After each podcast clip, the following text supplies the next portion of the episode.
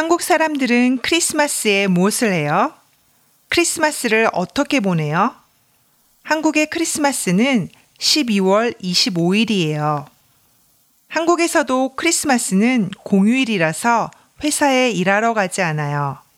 하지만 12월 24일은 공휴일이 아니라서 일을 해요. 한국 사람들은 보통 남자친구, 여자친구하고 같이 크리스마스를 보내요. 집에서 크리스마스를 보내지 않고 보통 식당, 커피숍에 가요. 그래서 크리스마스에 식당하고 커피숍은 아주 비싸요. 한국에도 크리스마스 트리가 있지만 플라스틱이에요. 부모님들은 아이들하고 같이 크리스마스 트리를 만들어요.